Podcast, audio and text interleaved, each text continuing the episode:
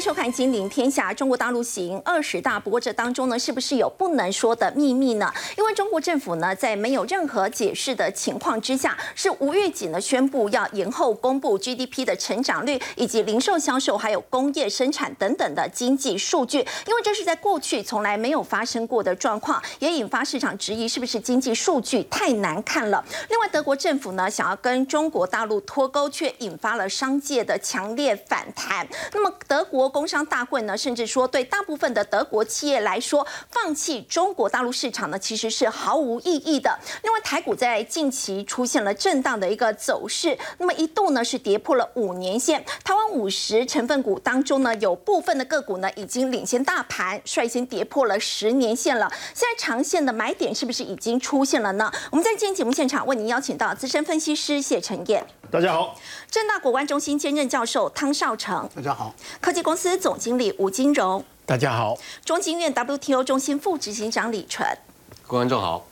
好，陈燕，我们看到呢，中国大陆现在喜迎二十大，没有想到呢，却在这个时间点，很多的经济数据呢，突然史无前例的，通通宣布延后公布。哎，对，因为二十大最重要，所有的焦点必须都在二十大身上。为什么？你看，僧侣在干嘛？看二十大。喇嘛在干嘛？看二十大核酸检测的时候在干嘛？看二十大，连做美容保养也要看二十大，哎，不要忽略哦。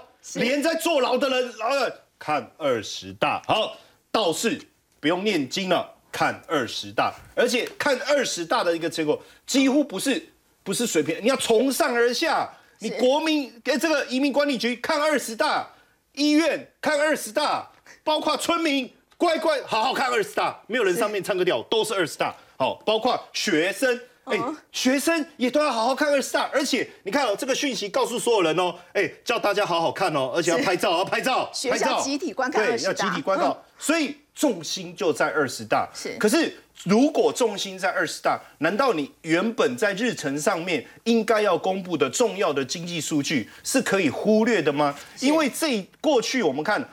大部分公布的时间，不管呃你几月了，九月、八月、七月、六月，其实差不多的时间都在月中，对不对？固定都会公布。好，你就是要公布，因为这个很重要，大家都在观察，想知道到底你现在的经济数据状况如何。是，不管是好或不好，你总是要说。当然有人说，哎，因为二十大所有的机构统计的人太忙了，他忙着二十大没有时间统计，这是一个说法。但是我觉得没有道理。哦，为什么？因为如果是这样的原因，你应该也知道大概延后到几号嘛？可是现在只有写延期，对，只有写延期哦，写延期延期，全部然后日期都没有哦。你你数据如果是不不变统计，因为二十大你应该延一个礼拜，数时间要出来没有？因为第二季的数字零点四，大家已经讲，你看就是因为你的这个清零政策，你太坚持了，所以你看零点四。很多人说，哎，没有啊，我清零政策下去，我第三季度我的经济成长力道会回复啊，不用担心。可是你看这一次大家的重点，尤其是呃，我在这一次的二十大当中，我有特别关注，因为我们做财经的，我特别看，我发现十四大到十九大，他都会去谈经济议题，这次基本上是没有，哦，基本上没有。刻意去淡化经济，淡化经济议题。所以如果你今天我我的稿都已经写写好了，你突然公布一个数据很差。我要改我的稿吗？或者是说，突然变成你经济议题被拿到前面来当做焦点吗？这个是不可以的。那你说很好，当然不可能，因为如果你很好，那当然很高兴啊。那为什么要延期？所以突然推迟第三季 GDP 的公布哦，包括住宅销售、贸易数据等等，其实真的不寻常。我们要讲是真的不寻常。而且你看哦，这一次二十大的新闻发言人孙叶里他讲了什么？他说。哎呀，当然，当然，这个 G 呃，这 GDP 的增长在经济发展过程中是很重要，没有错啦。可是不是唯一吧？你要去看怎么样解决长远的问题。哎，你他们自己也有讲长远问题啊。其实他已经铺梗了啦，他已经告诉你，其实可能有一个长远问题要解决啊。当然不可否认，GDP 很重要。好，还是要绕回来讲，对不对？你看环球网的社会评论说，哎，可是问题是，呃，不管你这是第一名啊，我们以前都第一名嘛，第二名你们都讲，我们就是为了跟美国。这个争第一嘛，不重要，真的不重要。哦，因为重点是要老百姓的幸福感，他要有幸福感、获得感、安全感。那就好像我们说考试考不好，那不重要啊，重点是我有没有学到东西，那就是考不好嘛，是。对不对？你讲了这么多数字，应该基本上应该不是差强人意，应该是数字比大家预期来的落落差很大。而且你看这一次啊，一个非常重要的关键是地方财政的赤字一兆美金。为什么？你看预算的缺口高达一兆美金，是。可是过去你说这个缺口怎么来？没关系，呃，我这个缺口这么多，对不对？一兆美金怎么办？没关系啊，你看四川、河南。呃，河南、湖南、广东啊，人口这么多，以前我们就是靠土地的标售嘛。对，我们把标土地标售出去，我们就有大额大额的这个利润的进账，对不对？土地出让金有没有？非税收的收入来源，而且过去这个出让金占的比重多少？如果我们讲平均百分之三十啊，是。其实你看，高出全国各省市的这一个超过这个平均水平，其实高很多。哦。是。甚至我们在讲北上广。其实也都超过这个水准，所以表示过去大家以这个为主。可是自从整个房地产的一个政策紧缩三条红线的政策出来以后，这个部分是不是玩不下去了？对。可是问题是，呃，核酸检测也好，动态清零也好，所有的支出还是要持续。那这些支出，地方财政要自己想办法。是。这个拖累了，而且我们要给各位看一个隐形穷人，也就是说再去。支支持一件事情，经济其实没有我们想象这么好。为什么？一般来讲，我们从市场上销售的产品的状况，大概可以看出这个地方的消费能力，嗯，是贵的东西多还是便宜的东西多。结果我们发现一件事，大家没有看错，这个是电视，卖多少钱？一百五十八人民币。这是电视，一百五十八人民币。不到台币电视，电视，电视，哎，电视，在我的理解里面，五千一万吧，对不对？对，大概是这样。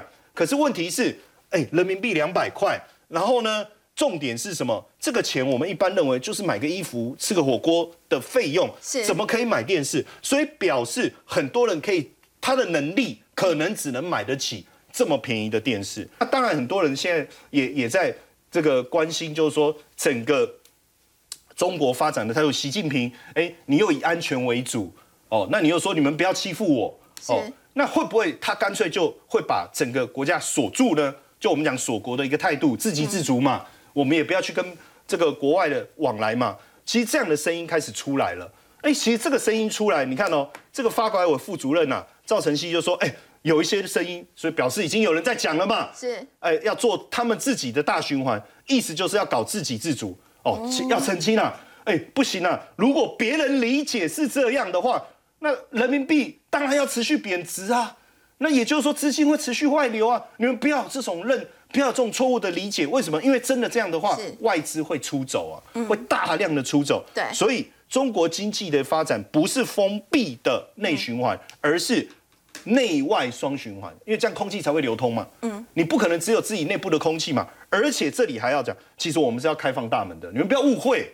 哦，我外资，我鼓励你进来，你的投资力道啊，各种奖励措施，我会开放的。嗯，哦，当然，我觉得会不会也只是因为二十大这个时间的关系，有些政策还没有出来，或者是习近平实际上不想开放，但是中国自己内部还有一些声音，有一个势力，他认为说你不能再这样搞，你所以透过一些方式去传达这样的声音。当然，到底怎么样？我觉得接下来集团体的拜习会非常的重要。因为你看哦，十一月要首次会谈，哎，十月中了，就是没有没有联络，没有约，没有讲，你要不要去？因为维安的问题啊，什么啊，都都我们都安排啊，没有消息，没有消息。但是如果真的破局，那就表示未来对习近平来讲，是不是大家所担心的自给自足、封闭的模式？但是布林肯也有讲啊，美国国务卿布林肯也有讲啊，因为这是他第三任任期嘛，对不对？哦，其实。美国自己也有释放友善的声音嘛？他说：“我还是希望在共同利益上寻求合作啊。”所以其实是讲给这个习近平听啊，你不要把自己封闭起来，大家一起试看看怎么样能够走出新的一条路嘛。好，我们看到呢，其实，在今年除了通膨的议题，大家最关注的就是美中之间的这个角力。那么，刚刚陈燕也带我们看到，其实，在今年的二十大，跟往年比较不同的是呢，其实，在经济数据的部分呢，竟然是史无前例的出现了要延后公布这样的一个情况，也引发质疑，说是不是这个经济数据真的公布出来会不太好看呢。但在这一次二十大呢，习近平也有为自己的这个政策呢来做一些辩护，包括他重申的是共同富裕，还有在动态清零的部分。不过在这个部分，我们特别看到的是呢，在共同富裕的一个部分，上海财经大学的教授呢就在这个人民论坛网上分析共同富裕。他说呢，这当中分为初次那么一次的分配，那么就是按照呢各个生产要素对国民收入贡献的大小来进行分配。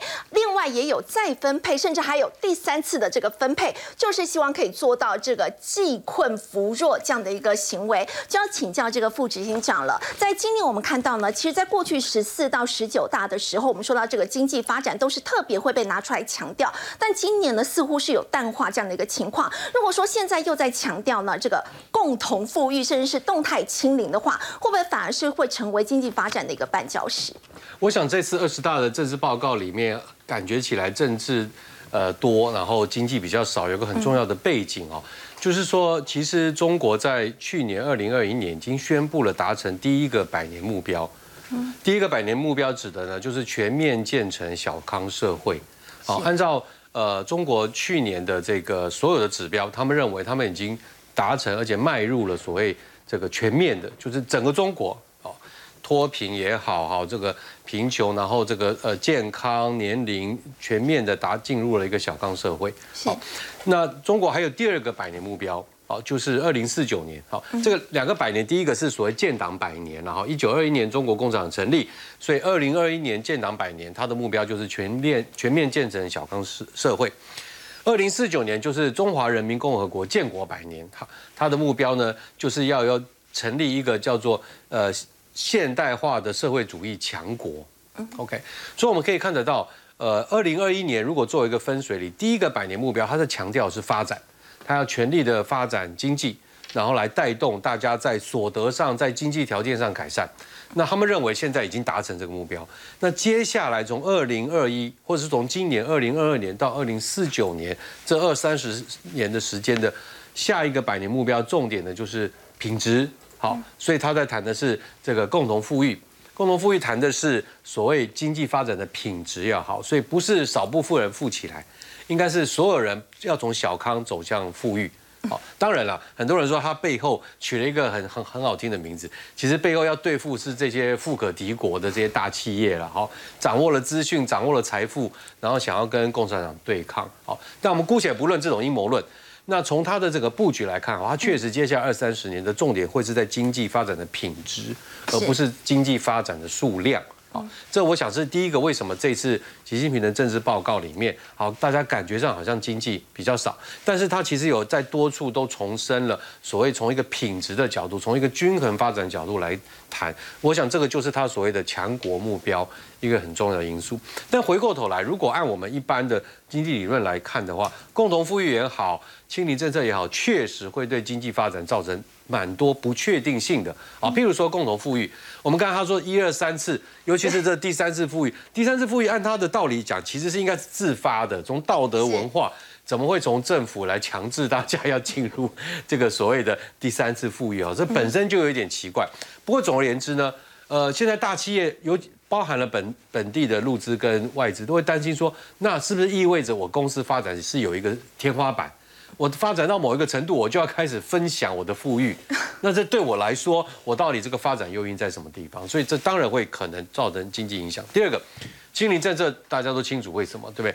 因为它的不确定性，我不知道什么时候会清零，我不知道我的供应商会不会清零，我不知道我的客户会不会锁封城，我不知道我的工厂什么时候停工，我的料可不会进来。所以它让这个整个运作起来会有非常多不确定因素，导致成本一定增加。大家都敢只能做短线的安排，没办法做长线的安排。所以好总结就是，它要朝向下一个目标，就是所谓这个强国前进。但是如果他在用这种共同富裕或清零政策这些手段，必然就会对，再加上这整个国际形势对他很不利了哈，所以当然会对他这个达成强国目标造成很多的这种不确定因素在。好，如同傅执行长所说的，那么目前整个国际外部的一个因素，其实对中国大陆呢是相对比较不利，尤其是来自于在美国针对在科技业方面的寄出的种种的一个制裁。在过去呢，美国封杀中国的这个科技发展呢，其实呢是比较锁定在公司的部分。不过现在呢，美国可以看得出来，真的是似乎是越来越对中国大陆是很不放心的，连美国的公民啊、绿卡的拥有者呢，他们都要管。那么就要请教吴总，这样一个釜底抽薪的一个方式哦，对。中国大陆的这个半导体发展，是不是会带来很大的一个伤害？呃。对，会带来很大的影响哈。我们第一个，我们来看一下哈，就是中国它原来是二零二五有一个目标了哈，它就是希望中国半导体自己自足率可以达到百分之七十。嗯，但是实际上根据哈美国的 IC Inside 的公司的一个调查报告来看呢哈，它二零二一年自己自足率才达到十六点七个 percent。那么这个十六点七个 percent 并不是全。全都是中国大陆的公司哦，因为在中国大陆里面有设厂的台积电，包括台积电，还有三星，还有 SK Hynix，这样加起来才达到十六点七个 percent。如果只有纯粹计，就是中国公司来看，还不到四个 percent。那么到二零二六年了，超过二零二五年了，整个根据 IC Inside 来看哦，大概是在二十一点二个 percent，所以离它的七十个 percent 是差很远了哈。所以中国当然拼命想要盖它的半导体工厂。那么这一次美国的禁令呢哈，以前哈美国对中国啊。半导体设备的禁令是针对哈列入实体名单哈，对，好举例来讲，中芯哈，中芯国际被啊美国把它列列入实体名单，那么它限制就是十纳米以下的制程设备哦不能够卖给中国大陆，除非得到国务院的许可啊啊就是就得到商务部的许可了哈，那得到商务部的许可才可以那。这个部分呢，美国认为这个力度还不够哈。那结果呢？哈，美国在啊今年的，就是说这个月的十月七号，它有一个新的一个禁令。这个禁令把它条文化，也就是说半导体的设备哦，它管制高阶的半导体设备哦，就是以啊晶圆制造来看，就是十四纳米。以下的哈含十四纳米哦，含十四纳米呢，这个以下的设备要输出到中国的公司，一定要得过得到这个啊美国商务部的许可。那我们来看一下，如果以半导体设备哦，全世界五大半导体设备公司哦哦，以二零二一年营业额最大的是美国的应用材料 Applied Material。那 Applied Material 呢，它的营业额呢，大概是在。在两百三十点六亿美金左右。对。那么第二大的就是专门做哈微影设备的哈，就是啊大陆他们称为光刻机的哈，就是 ASML ASML。那 ASML 的营业额呢是两百一十七点八亿美金哈，这两个哈在伯仲之间的哈。那 ASML 呢，因为它掌握就是全球所有的这个啊半导体的这个微影设备哦，就是我们等于是半导体要透过这个啊。它能够照光照，能够照到哈，等于它是一个类似照相的曝光机一样，所以我们叫微影的哈。哦，这个正确的说法是 scanner，就是扫描机了哈。那它大概高阶的，它占了百分之九十的市场。那么另外呢，哈，就是七纳米以下的这个 EUV 的机台，全世界只有它一个能够做。哦，那这个部分呢，那第三大是哈 TEL，就是。东京威力科创了哈，Tokyo Electronic 哈，那 TEL 呢这一家公司呢哈，它的市占率也很高，它在啊呃很多的这个涂抹啦哈这个部分很多，它大概一百七十二亿美金左右。那第四大的是啊美国的哈。Lam Research 哈，我们中文翻成科林啊，哦，科林呢哈，它的营业额达到一百四十六亿美金左右。那么第五大是科雷哈，它就比较小了，就是六十九亿美金，但是这个都很大。那他们在中国大陆的市场都很大。对，Apply 大概在中国大陆占了三十二点七个 percent。那 ASML 二零二一年比较少哈，它占了十六个 percent，但是呢。二零二二年我看第一季、第二季，它在中国的营收都大概占概三十几个 percent，也是非常高啊！哦，那为什么二零二一年比较少呢？因为二零二一年哦，ASM 出了很多 EUV，EUV 很贵，出给台台湾啊、台积电啊、哈，出给三星啊，所以中国大陆的营收比重就降下来了哈。好了，我们现在不不谈论这样，我们来看中国大陆自己的哦，他也他也想说哦，我自己要有自己的半导体设备公司，是他们也做了一点成果。但是呢，好，我们看一下它的营业额。中国大陆前五大半导体设备公司，第一大的叫做北方华创，哦，北方华创，它的营业额呢，大概是七十一点二的人民币，哈，约十点二亿美金左右。我用一比七来看了，哈。那第二大的，第二大是中伟半导体，哦，中伟半导体呢，哈，它的营业额是三十一点一亿。啊，人民币大约是四点四四亿美金左右。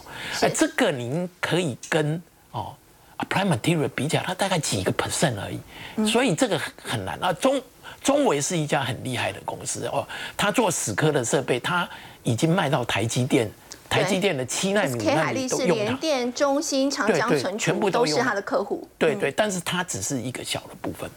那我们我们现在刚刚讲哈，中国大陆呃，就是说美国哈对啊一个禁令，就是说美国公民哦不准在中国大陆的晶圆厂哈帮助或者是啊其他的工厂帮助大陆的生的这个呃半导体制造，还没有拿到公民，只有持有绿卡的也绿卡也一样。对，那我跟您报告，中微半导体的董事长。任志尧先生哈，他是美国公民哈。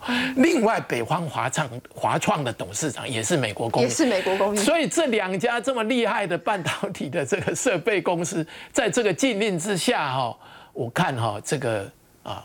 头很大，哈是啊，这个等于被迫要做选择。好，刚刚吴总带我们看到呢，是美国现在针对了中国大陆的这个科技发展，寄出这个新的禁令。那么大家也说呢，是真的给大陆的这个半导体发展的一个迎头痛击，可能会阻断他们接下来的一个发展。不过除了美国之外呢，其实德国政府呢也一直很希望呢可以跟中国脱钩。不过呢，这却引起了德国商界的这个强烈的反弹。在上个月呢，其实德国经济部呢本来他们是要推动一系列呢，包括企业到中国投资的话呢，它必须是要接受审查的。但是就是因为这个商界的反弹，所以在最后呢是作罢。不过呢，现在德国商界他们也说了，如果说真的要放弃中国市场的话，他们觉得是真的很没有意义的。我觉得德国现在应该是说不止德国，整个欧洲啦，现在处在一个非常微妙、有趣，或者可以说很困难的一个一个时间点哦。我们知道这个自从呃俄乌战争之后。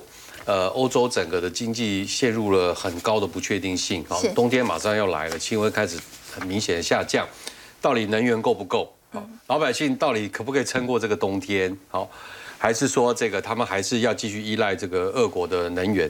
同时间，欧盟跟美国也是现在全世界呃用最大力量在制裁俄罗斯的经济的这个经济体跟国家。是，所以呃，我们可以看到其实。欧洲很多国家这个通膨的问题，比物价上涨的问题比美国还严重。嗯，好，那可所以这个时候是不是除了要解决跟俄国的经济问题，或者是解决因为乌俄战争带来这些通膨或其他能源危机的同时，我们要再去处理跟中国的经济关系？我觉得这是就是一个大灾问了。好。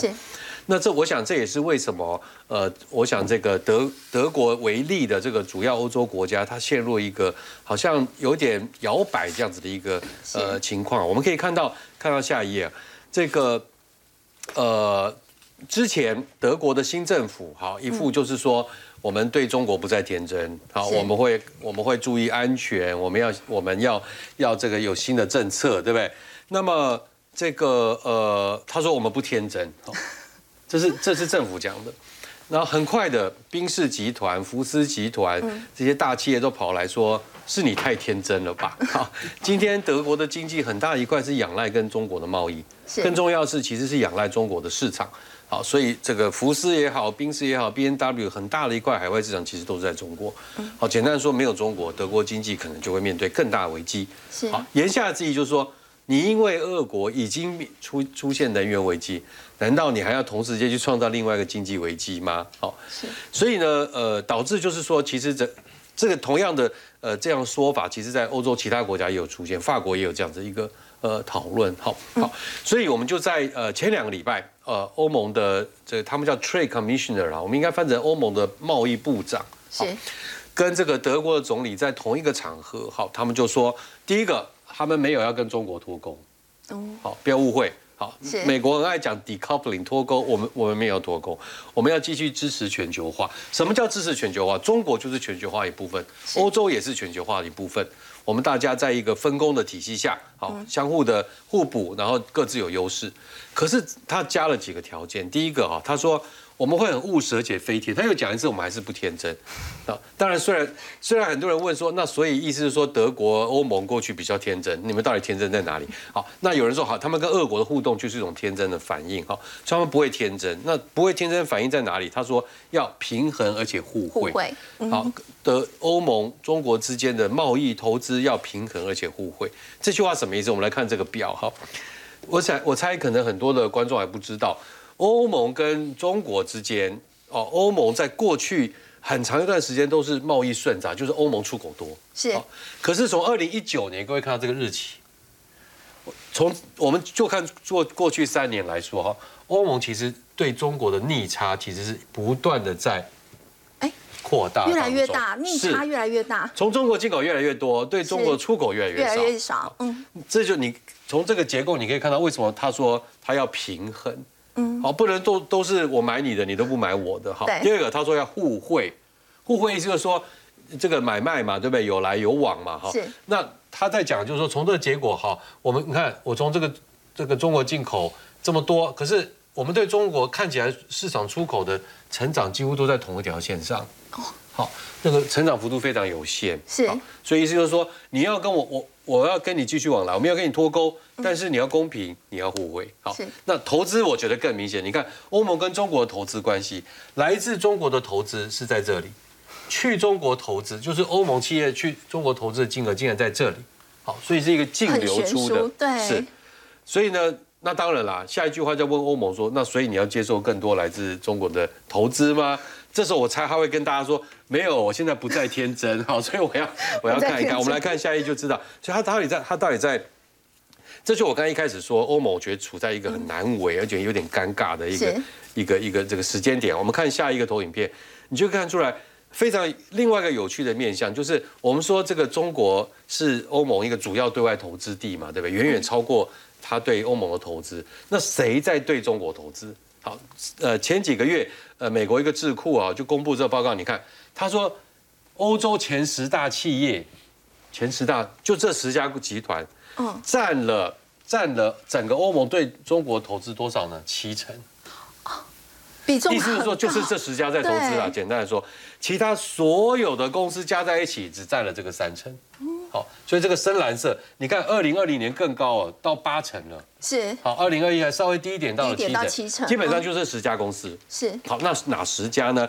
这个表呢，因为这个呃偏看不清楚，所以我只抓了前面五家。是。好，我们看二零二一年的时候哪五家？福斯。福斯。这个这个 BASF 是和德国最大一个化学公司哈，BNW 大家都知道。这三家我不用写国家，大家知道是谁。好，来看二零二零，福斯。BASF 宾士，二零一九福斯宾士，德国。所以所以你看，我们再缩小哦，欧洲前十大呃，谁在投资中国？前十大企业，那谁是前十大企业？德国大概占了其中最重要的部位。对，这就是为什么德国总理跟大家说，不要我们对中国不会天真，然后企业马上反复说，你到底在说什么？我们的利益这么大，然后效果这么好，好，所以总结，我觉得这个欧盟很难说不。嗯，因为俄俄乌战争。时机点上，他很难说不。第二个，因为这些超大型企业对政府影响力、对公共政策影响力这么高，那他们对中国的投资这么集中，所以他也会让政府很难完全跟中国说不。所以在这一点上，我想欧洲跟美国会有蛮不一样看法。一个是在追求脱钩高，特别是刚才讲的晶片高科技，是。而欧盟他强调说，我我不脱钩哦，虽然我不天真，但是我不脱钩。好，那我们可能需要时间去检验，到底一个不天真的欧盟是要怎么样维持跟中国的经贸互动。是，刚副执行长呢带我们看到呢，虽然在先前都有传出说德国的政府呢希望跟中国大陆来脱钩，但从实际上这些数据来看呢，其实要做到脱钩真的很难，所以呢也引发了商界非常强烈的一些反弹，因为他们在经济方面呢，对于中国大陆的这个倚重呢其实是相当高的。那我们说到彭博也报道说，接下来这个德国总理肖兹呢，可能在十一月会出访中国大陆。那么对于这个消息呢，目前还没有被双方证实，但是大陆的关媒央视就说了，这个肖兹的立场呢，刚其实也有提到，他是反对跟中国大陆来脱钩的。那我们接下来就要请教汤老师，现在西方国家呢是一片反华这样的一个声浪。如果说在这一次呢，肖兹真的成型的话，是不是代表说欧洲国家他们的立场开始有出现一些转变跟动摇？有可能。新政府是去年年底上台的，上台了以后呢，哈哈，那这个东西就更好更好玩了。主最大的政党，这个是社会民主党。社会民主党它当然在党比较大，所以说他的这个态度呢，就稍微的还比较稍微的比较啊缓和一点。可是另外还有一个绿党，还有一个这个自由民主党。绿党掌外交，自由民主党掌掌财政。那这两个党呢，对中国大陆的这个批评呢，可以说是呃无以复加。哎呀，这个意识形态到极点了啊！这个自由党当然了。他们大家都知道，自由党他们就是以反共起家的，他们是真意识形态上是反共的。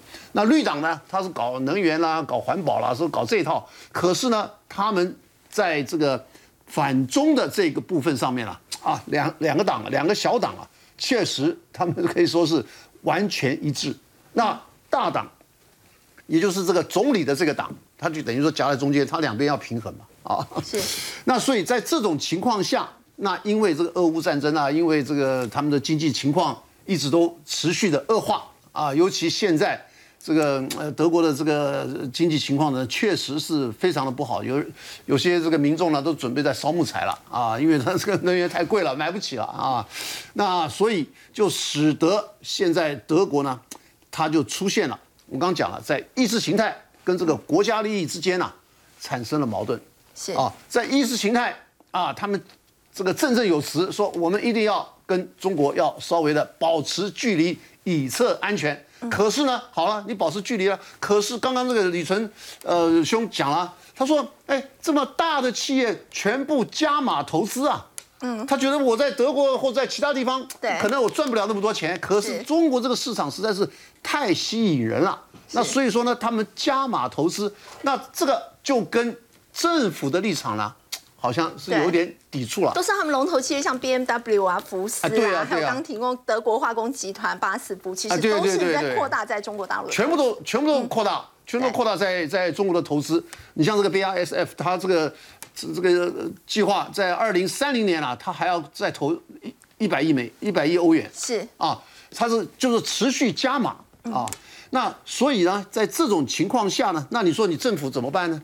那所以这个。肖兹啊，这个这个总理啊，他就有点开始转向了。嗯，啊，他觉得说，我们跟中中国大陆的这个关系啊，还是不能够让他啊啊跟他搞得太僵。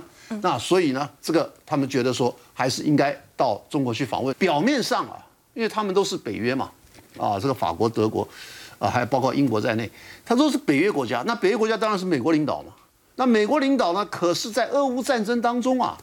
他们各自的感受都不一样，这个主要是什么原因呢？主要就是因为这个地缘政治，是因为你你美国老远啊，还隔了一个大这个大西洋，那你欧洲就在旁边嘛，你还接纳了将近七百万的难民，你美国哪有很多难很多难民跑到美国去吗？没有嘛。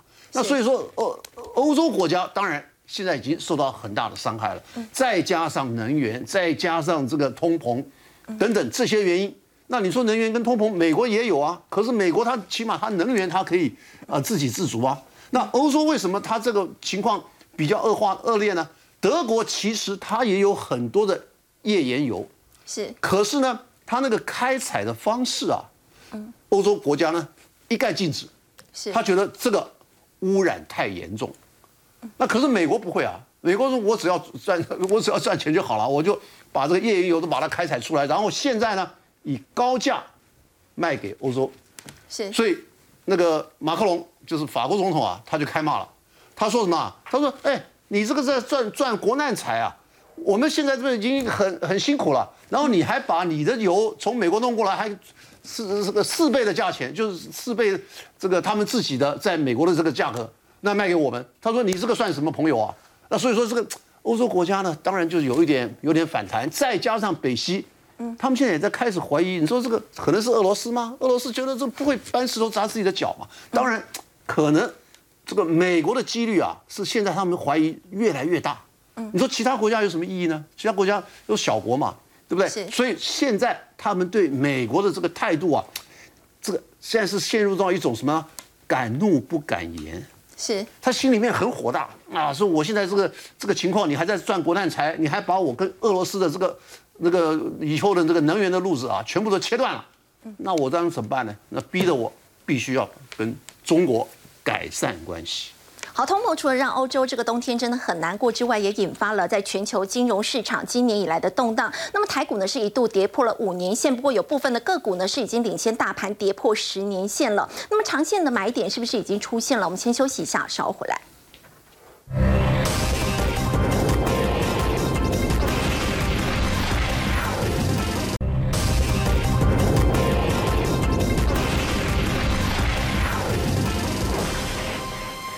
今天一大涨了一百五十八点，那么重新站回了五年线。要请教陈燕，在今天台积电其实贡献了不少涨点。对，因为呃，毕竟台积电占目前占台股的权重百分之二十六左右，这个数字是会稍微波动了，有时候二六、二七、二八，大概在这附近哦。是，所以台积电呃对台股的一个止跌，当然带来一个非常大的一个影响力。那到底未来呃有没有机会，或者是说哎还会不会持续修正？当然台积电是一个观察，但是我们先从整个加权指数的架构来看呢，因为毕竟呃目前为止大家更担心的事情说啊会不会？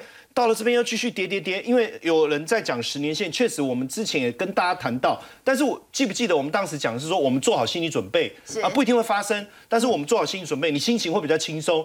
哎，当你心情轻松的时候，你可以更客观的，我讲更客观的去看待整个局势的发展。就目前来讲，全球的金融环境没有变好，是，但是如果没有一个更大的一个问题产生，就是说你你状况就这样了，如果你没有一个新的 issue 产生。让它更为恶化的话，其实基本上到这个地方应该有机会稳住。为什么？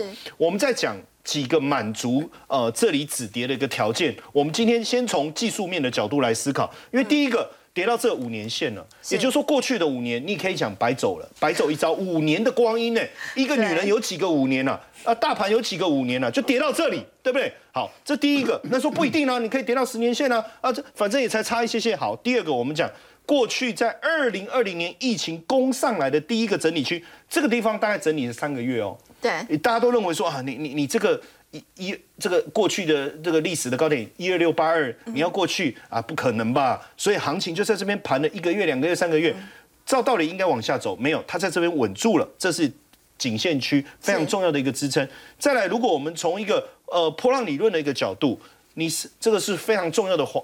呃，黄黄金密码嘛，回档零点六一八，它是在一二三一九，结果我们发现这三个条件基本上重叠在这一次的低点一万两千八附近，所以你说它有没有进入满足区？它不是一个点的概念，而是一个区间带的概念的话，我我认为是有的。是，当然另外一个部分，我觉得重点重中之重了，还是台积电呢？哦，为什么？因为基本上霸龙周刊，你看到霸龙周刊，他特别讲哦，哎。其实你们说这个川普封杀华为，然后现在这个呃美国的晶片的一个制裁，哇，那那反正他最是华为这个客户失去了，哎，可是问题是实际上它来自于大陆的获利，就贡献里面，其实百分之十，其实还我觉得还太多。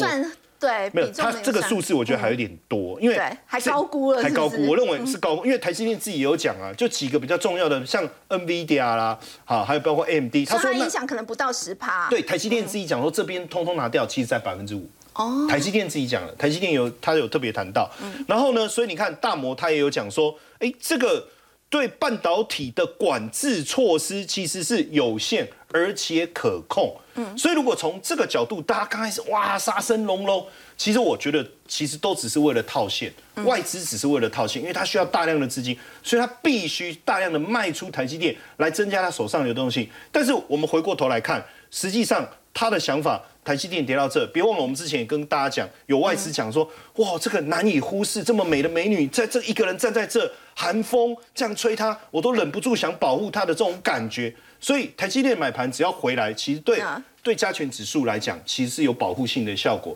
当然在这当中，我们其实也不呃忍不住想要去看，因为有很多的股票在台湾五十当中。其实很多股票领先台股啊，十年线，我们说十年线跌破五年线，但是有一些个股它直接就回到十年前，直接跌到十年线以下，更可怕了。人生有几个十年啊？所以等于是说这些股票又跌出了价值，而且我们特别锁定，为什么要特别锁定台湾五十？第一个，台湾五十最重要的五十档成分股，对这些股票如果已经领先跌到我们认为应该要跌到的那个位置，我们担心的，我们刚刚不是讲说。我做好心理准备。那如果这些都领先跌了，那自然而然有人会觉得说，哎，那它这么好的股票跌到这，我是不是要可以买？产业很指标的一些龙对龙头股，包括你看台泥、台塑啦，这些华硕啦、内亚科、富邦金啊，这些大力光啊，这些股票哦，包括甚至连日月光、远传等等。那如果说他们真的到了十年线，然后呢，哎，它的基本面还很好。很多人不是会进来买吗？那自然而然对台股的止跌也有帮助。嗯，当然在这当中，我我一直觉得好的股票，你一定要找它犯错的机会。好的股票，你不一定是它的问题哦，可能是系统性风险的问题。跌到十年线，在这，当然我我举两个例子哈，当然其他的各位也可以用我这个想法去呃揣摩看看。第一个，我讲讲台塑，很多人会觉得说它跟油价的联动性很高啊什么之类，可是你去看长期来看，它就是落在一个。一个区间，而且长期只要它碰到十年线，基本上就会稳定下来。是，而且这一次碰到十年线还更惨了，哇，还往下杀哎。好，可是台塑，我们日常生活有哪一个环节会跟台塑扯不上关系？台塑，你不要一直用油的角度来看它，它其实做出来的东西，我们日常生活大小。环节其实都会跟它有关。那目前我们从过去，我我教大家的一个做法是用过去十年平均的股利，我不要用最近，因为最近一年发了很多嘛。好，我们把它 smooth 掉，三点九五。好，那这样的一个值率是四点一，你觉得如何？哦，如果四点一，这个已经跟美国十年期公债值率对已经差不多了。那如果你这个可以接受，这个。股价又在低点，又有殖利率保护，我叫进可攻退可守。另外一个是国泰金，讲到国泰金，最近小摩说对他很不以为然，我对小摩也不以为然呐。你讲那什么哈？国泰金基本上他会说啊，寿险怎么样？可是我们的金融体质是好的，我们的我们现在自己的呃金融股的内基内控是做的相当好。是，那当然寿险的问题可能是导致它这一波修正一个非常重要的一个因素。但是同样的，我们用十年期，我不要用最近，因为大家会觉得哦，这个已经发过很多，以后不一定是常态。但是就过去十年来讲，它平均可以配你二点零二，以目前的值率角度来讲，四点一七，好，这么好的。我我有个朋友一直想要嫁嫁给姓蔡的，但后来他卖给嫁给卖杨桃汁的，没有没有关系。哦，黑面菜嘛，但是我觉得这个是一个机会，我们可以入入主这个蔡蔡家。国泰金呢，还是一个很好的机会的。好，刚刚陈燕带我们看到，有部分的个股呢，有一些这个产业的龙头股已经领先大盘，跌到了这个十年线以下了。那么现在呢，或许也是一个不错长期投资的一个机会。不过我们稍后要回来看，这对韩国是不是也个是一个机会呢？美国商务部对中国大陆寄出这个新的出口管制，现在韩国媒体说，对韩国的半导体产业其实是有利的。到底怎么说呢？我们先休息一下，稍回来。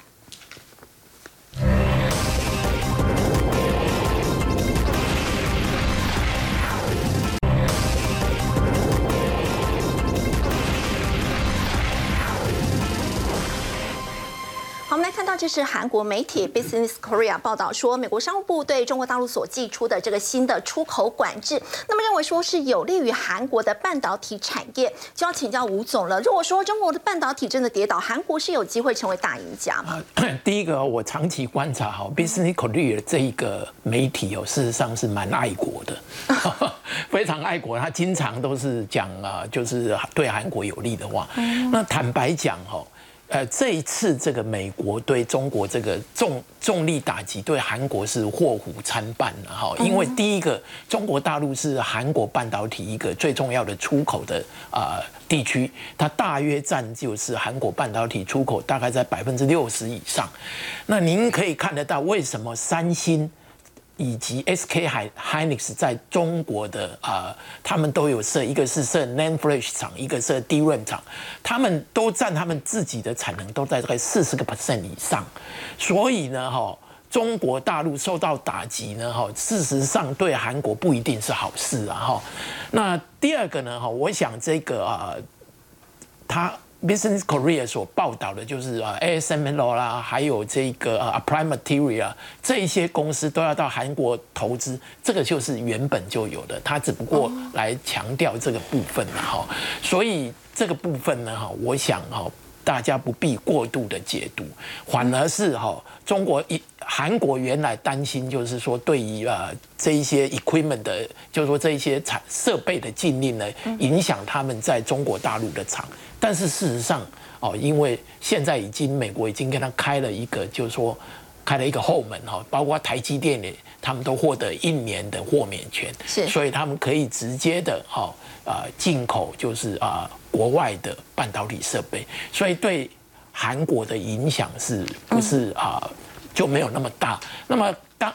啊，他这个媒体所描述的哈，就是啊，这一些投资，事实上，我觉得韩国的观念是很积极的哈，他们直接跑到欧洲了哈，去跟这个 ASML 谈呐哈，还有他跑到德国去跟蔡司谈呐哈，因为因为蔡司在这个啊，就是说做光学方面有很多的啊这个先进的技术，所以呢哈，这个部分哈，他们也趁这个机会哦，希望哦。啊，这一些欧洲的厂商把关爱的眼光多一点给韩国。嗯，好，刚刚吴总带我们看到的是在韩国的一个部分呢，其实他认为呢，其实对于这个美国对中国大陆所寄出的一个制裁呢，对韩国来讲应该是祸福参半。不过我们说到呢，在美中对抗的情况之下呢，那么现在呢，整个自由贸易体系也出现了一些变化。我们先休息一下，稍后回来。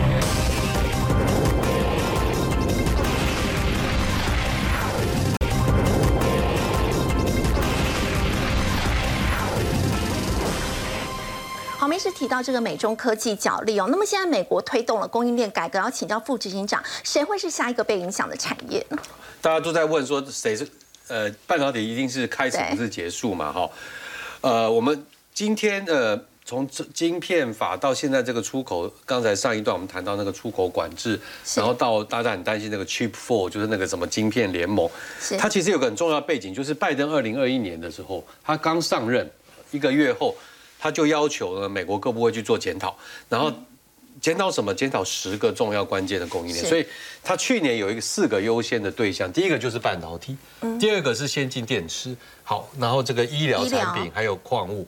那你看，半导体现在有晶片法了，先进电池跟矿物，它包含在那个消减通膨法里，电动车通膨法案里。对，然后那个电池的锂也是一个关键矿物。是。所以如果按这个脉络来看的话，那下一波它被检讨对象大概也会有对应的做法。好，那以台湾为例，这外面这个资通讯、哈粮食、能源，大概跟台湾最有关系。我们呃看它今年二月公布最新报告里面，好半导体以外。第一个叫资通，跟资通讯有关的产品，嗯，印刷电路板，印刷电路板，对。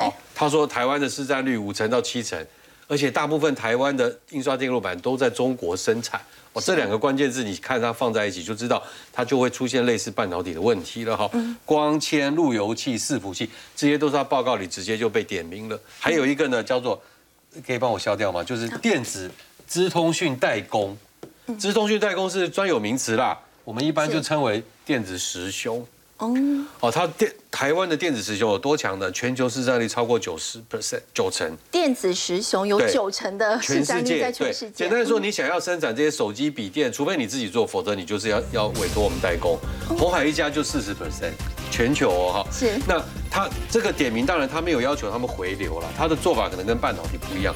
但是我想，毫无意外，他一定会叫这些产品要分散聚电，好，不要过度集中在譬如说中国生产。嗯。那第二个，他会不会去？扶植美国或者韩国的企业也来投入这个生产，让美国有比较多的供应来源，也变得有可能。好，所以呃，我们要要保持谨慎。